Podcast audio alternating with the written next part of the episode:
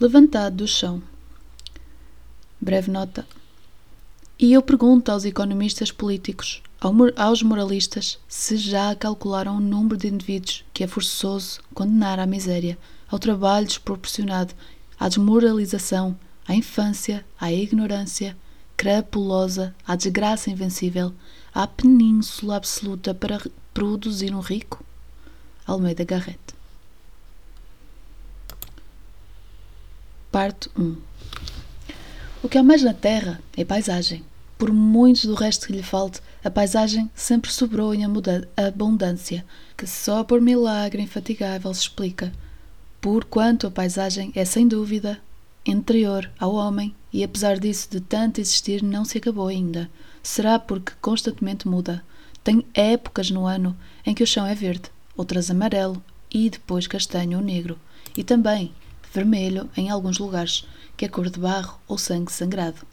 Mas isso depende do, de que no chão se plantou e cultiva, ou ainda não, ou não já, do, ou do que por simples natureza nasceu, sem mão de gente, só venha morrer porque chegou ao seu último fim.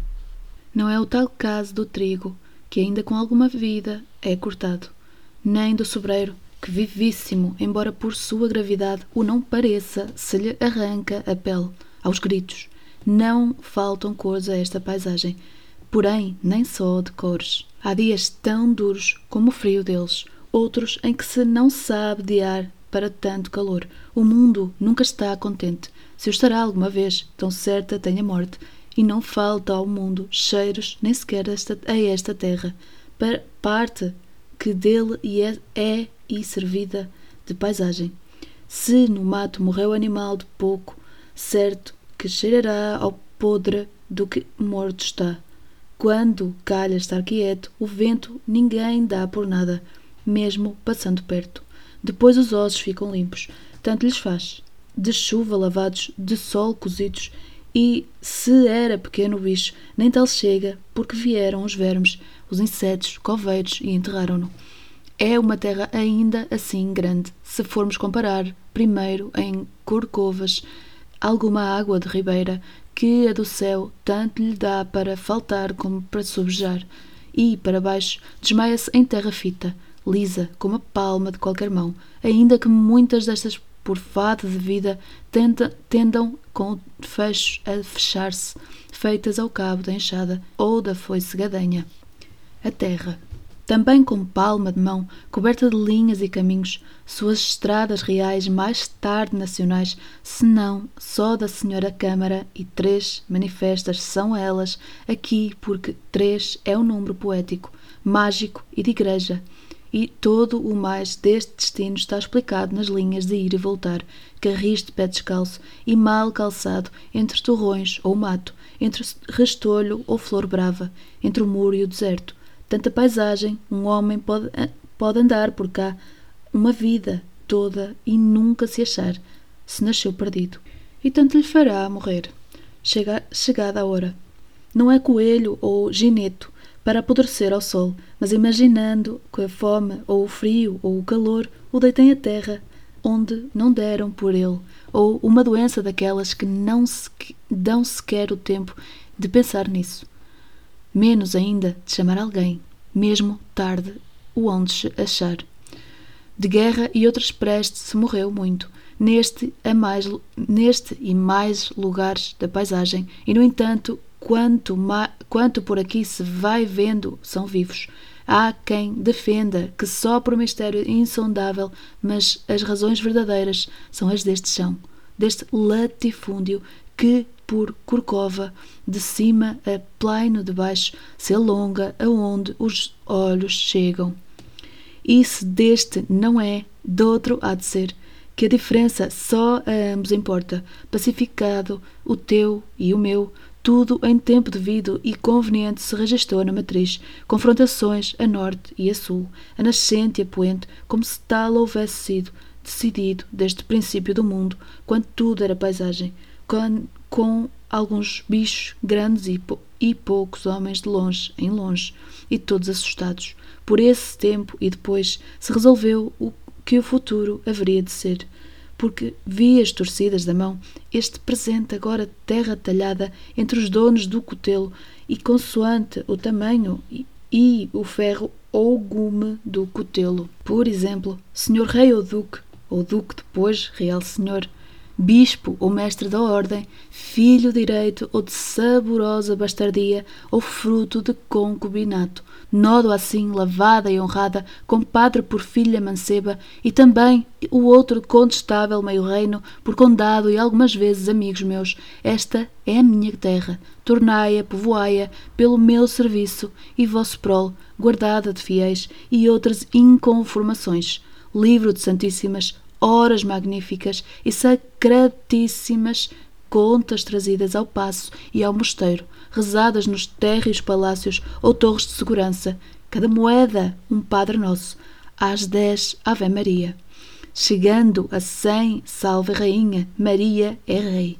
Profundas arcas, tulhais abissais, celeiros como naus da Índia, dornas e, e tonéis, arcas, Senhora minha, tudo isto medido em côvados varas e alqueires, em almundos, moios e canadas, cada terra com seu uso.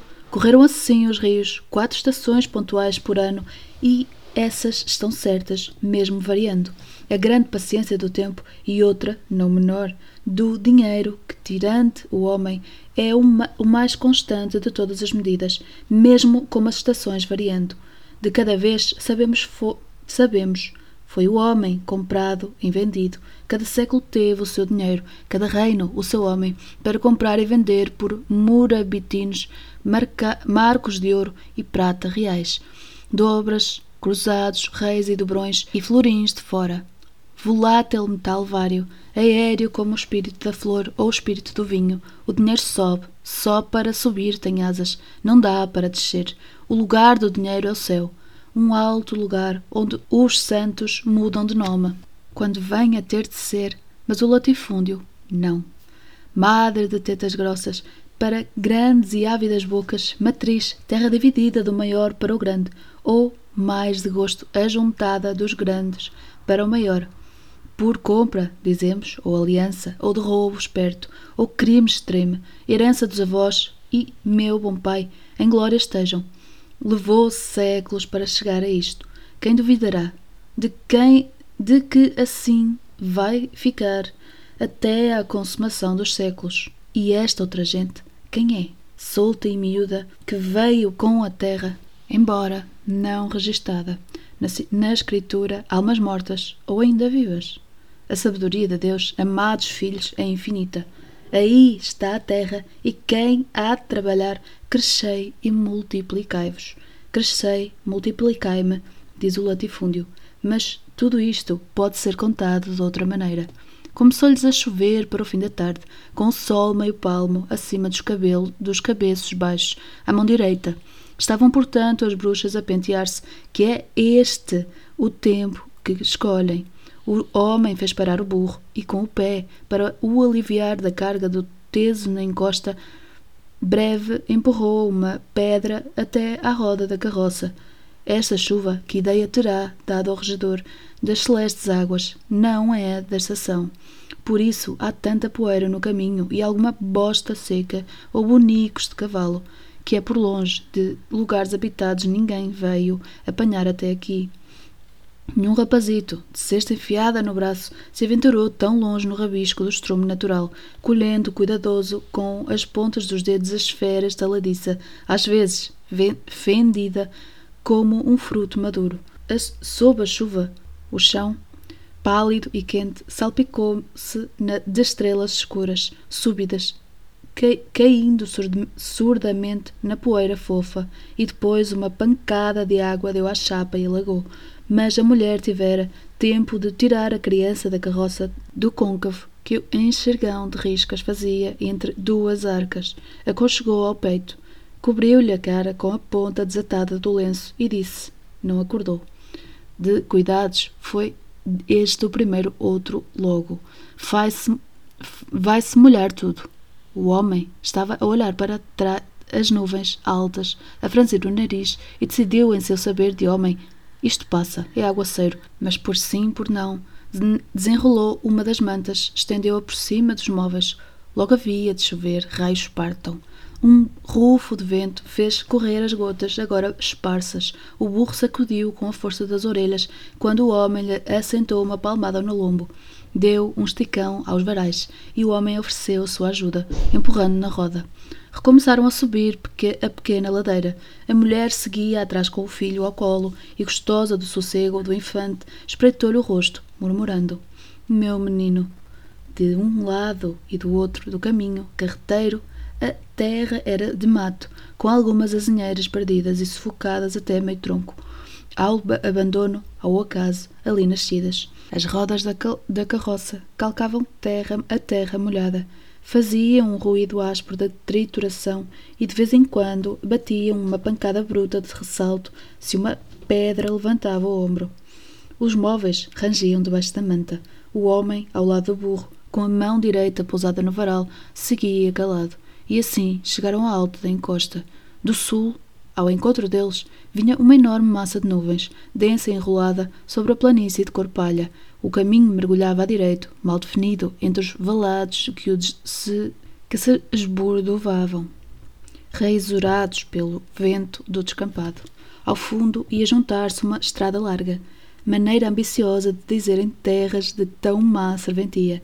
Para a esquerda, quase no rosto do horizonte, rebaixado, uma pequena povoação vir virava a mente das paredes brancas. A planície era imensa, como já foi dito, lisa, arrasada, raras azinheiras isoladas aos pares e pouco mais. Daquela pequena altura, não era difícil acreditar que o mundo tem fim conhecido e a povoação lugar de destino. Vista dali, à luz amarelada e sob a grande placa de chumbo das nuvens, parecia inatingível. São Cristóvão, disse o homem, e a mulher, que nunca viajara tanto para sul, Monte Lavre é a maior. Pareceu só um dizer de comparação. Seria talvez saudade. Iam a meio da encosta quando a chuva voltou. Caíram primeiro umas bagas das grossas, ameaçava das cordas, ameaçava das cordas de água, onde é que já ia o aguaceiro. Depois o vento rapou a planície, varejou-a toda como uma vassoura.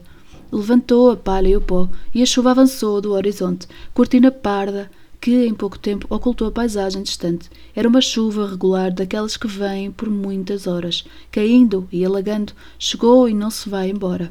E quando a terra já não pode com tanta água, nem cuidamos de saber se é céu o que nos molha, se é terra que nos encharca.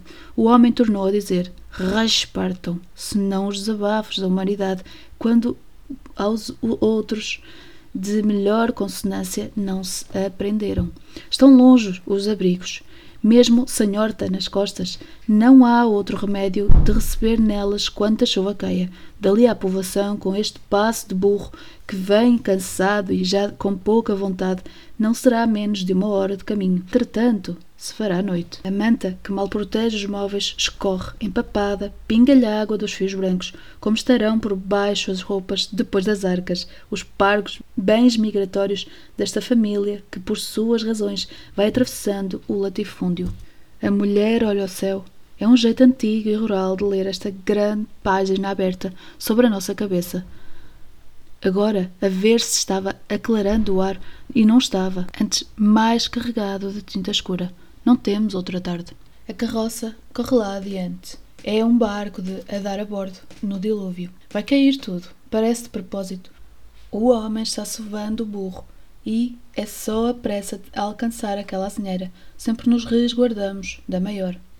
Já lá chegaram o homem, carroça e burro, e ainda a mulher, aqui vai, patinha, patinhando na lama. Não pode correr, acordaria a criança. Assim é o mundo feito que não se apercebem uns do mal dos outros, mesmo quando tão perto estão mãe e filho. Debaixo da azinheira, o homem abria gestos grandes de braços, impaciente. Bem se vê que não sabe o que é trazer um filho ao colo. Melhor fará cuidando de esticar as cordas, que com este correr, de certo, se deslaçaram os nós ou escorregaram os móveis. Era o que faltava, partir-se o pouco que temos. Debaixo da árvore chove menos, mas caem grossos pingos das folhas. Nem isto é a copa da laranjeira. Estes enormes e desgarrados braços é como estar sob um alpendre. todo esburra, esburacado. Não sabe uma pessoa onde pôr-se, e ainda bem que, as, que a criança não começou a chorar. Sempre é um trabalho mais urgente. Desapertar a blusa, dar-lhe o peito, já de pouco leite, pouco mais do que engano da boca. Cortou-se-lhe o choro. Em meio e boa paz, ali estiveram mãe e filho envolvidos no largo rumor da chuva, enquanto o pai dava volta à carroça, desfazendo e tornando a fazer nós, fica, fincando o joelho nos taipais para puxar as cordas, enquanto o burro, aliado, sacudia as orelhas com força e olhava as poças de água e o enxurro do caminho. Então o homem disse: Quase a chegarmos, e logo veio esta chuva. Foram palavras de zanga mansa, lançadas com desprazer, mas sem esperança. Não será por me enfadar a mim que a chuva irá parar. É um dito do narrador, que bem se dispensava. Atenda-se antes ao movimento do pai, que enfim pergunta: E o menino? E se aproxima, e se aproxima espreita sob a dobra do chale, são liberdades do marido. Mas tão depressa a mulher do recato se tapou que ele não pôde saber se realmente quisera ver o filho ou o seio exposto.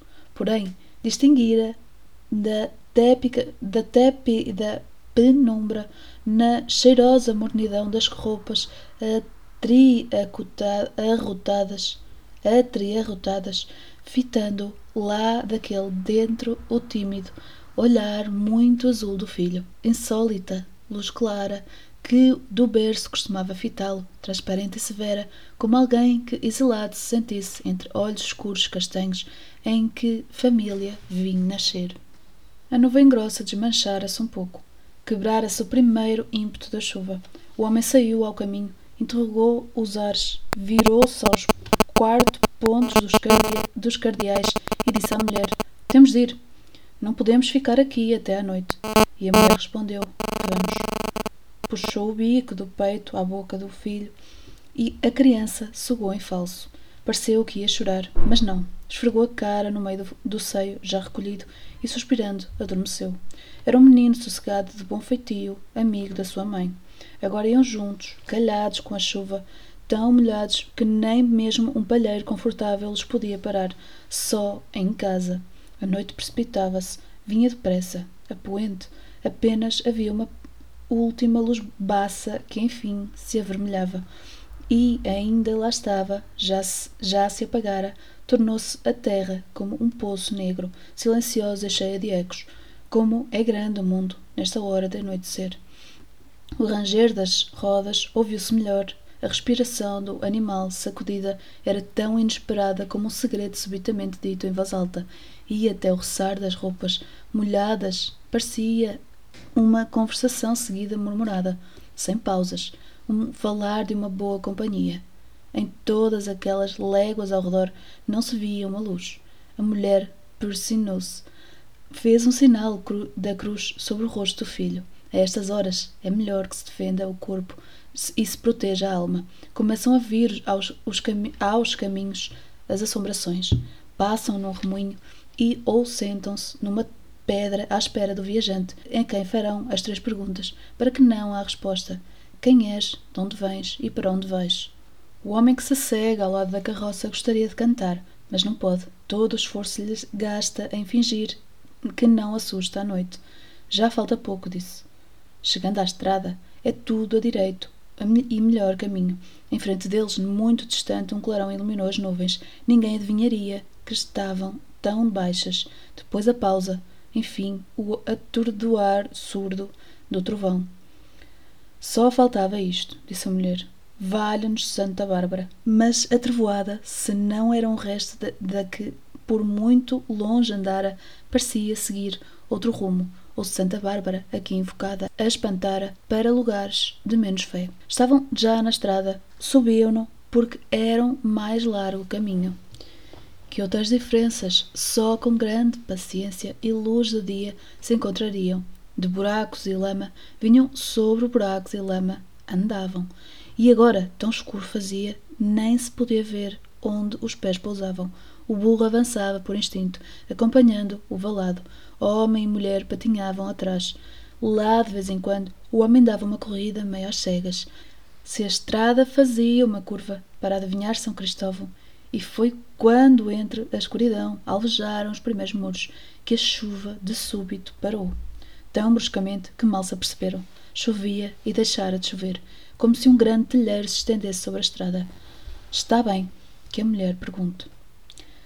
Onde é a nossa casa? São ansiedades de quem já lhe tarda a tratar um filho e, podendo ser, colocar os móveis em seus sítios antes de na cama estender um corpo cansado e o homem responde: Do outro lado.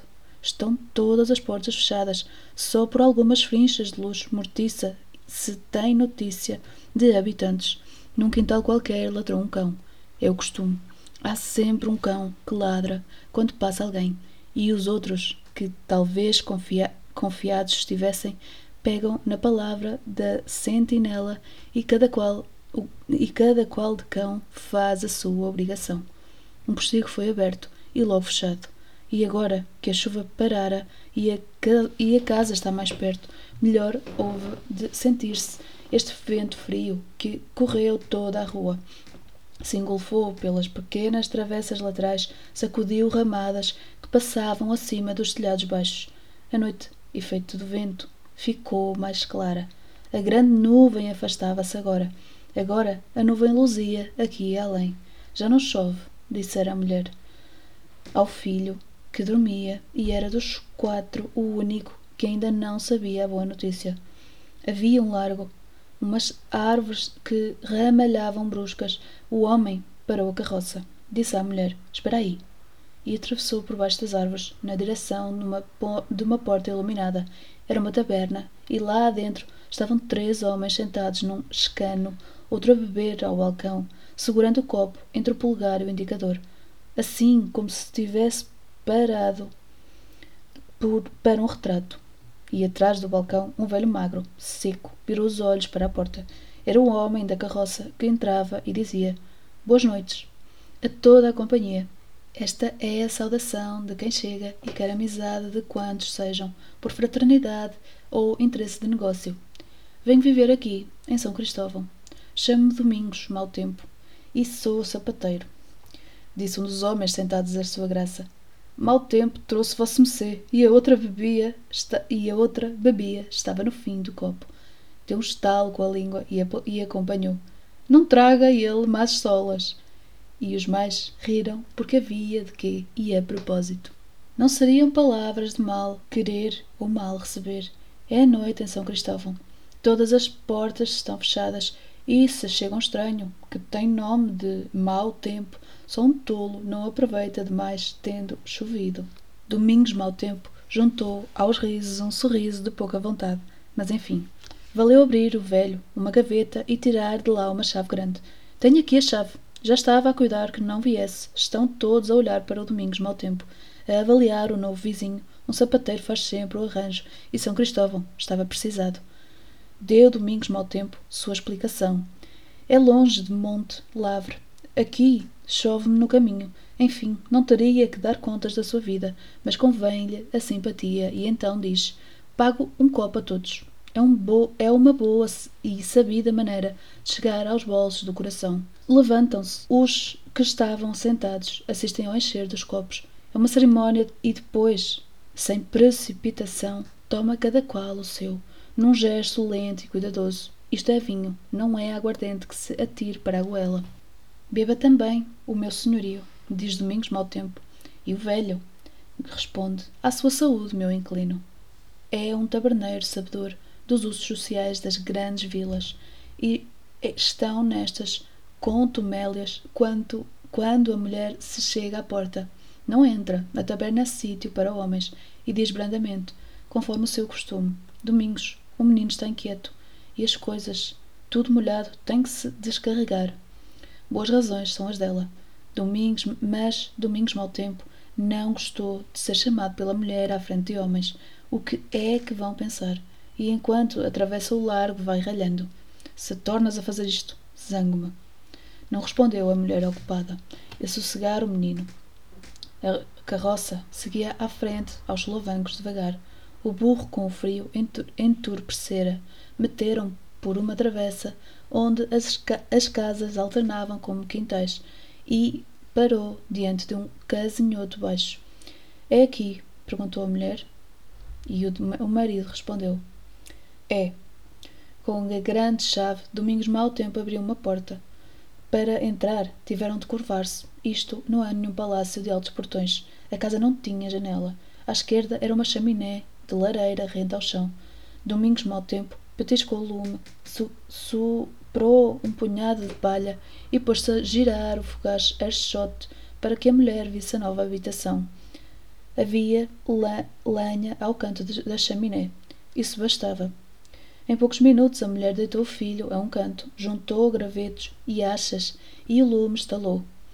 Abriu-se sobre a parede de cal. A casa, então, ficou habitada. Pelo pela cancela do quintal, Domingos Mau Tempo fez entrar o burro e a carroça e começou a descarregar a mobília e a metê-la para dentro de casa sem arrumar, até que a mulher pôde ir ajudá-lo. O enxergão estava molhado de um lado.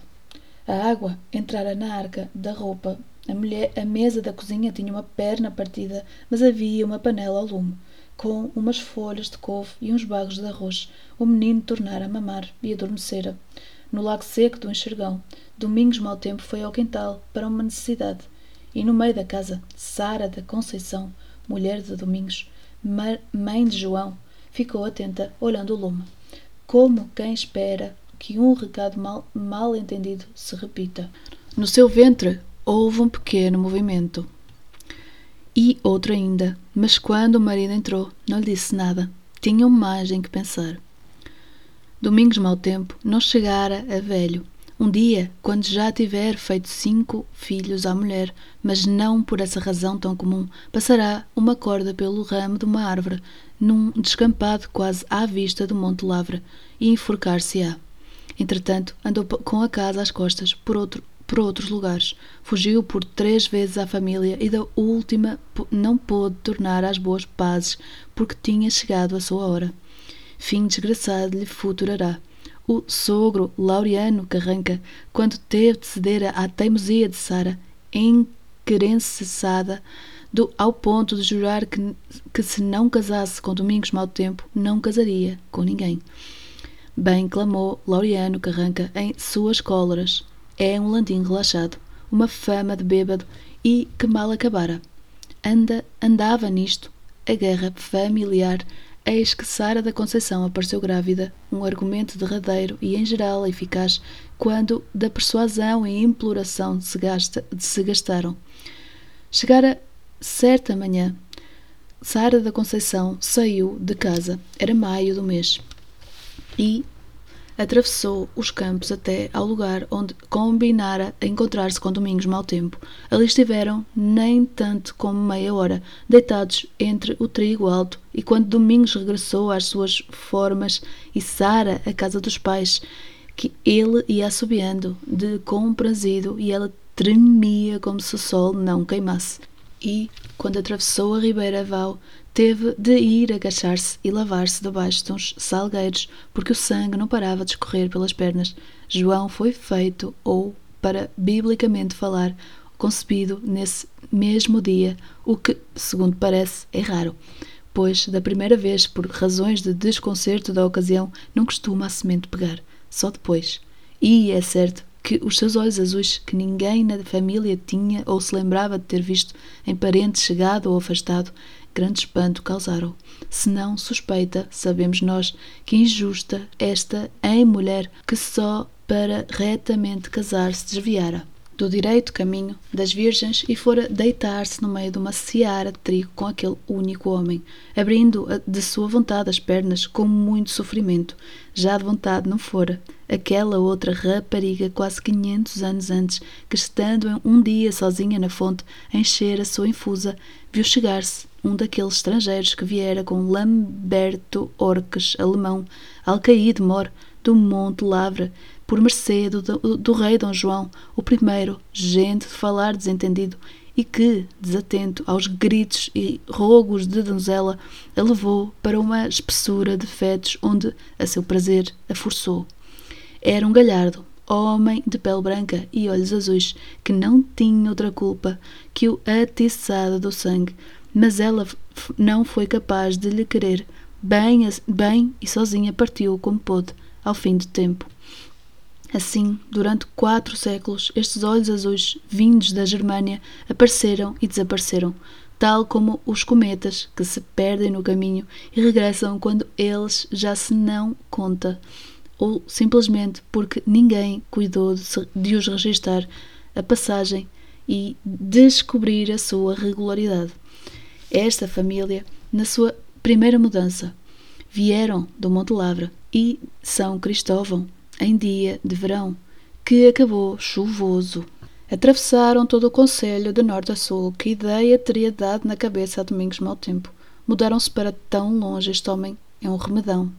Um landim relaxado, mas um monte lavra. Já a vida que se lhe ia dificultando era um vinho e alguns tratos de mão que ganhota. Senhor sogro, empreste-me a sua carroça e o seu burro, que eu vou viver para São Cristóvão. Pois vá, e veja se cobra juízo para seu bem, da sua mulher e filho, e traga-me depressa o burro e a carroça, que me fazem falta.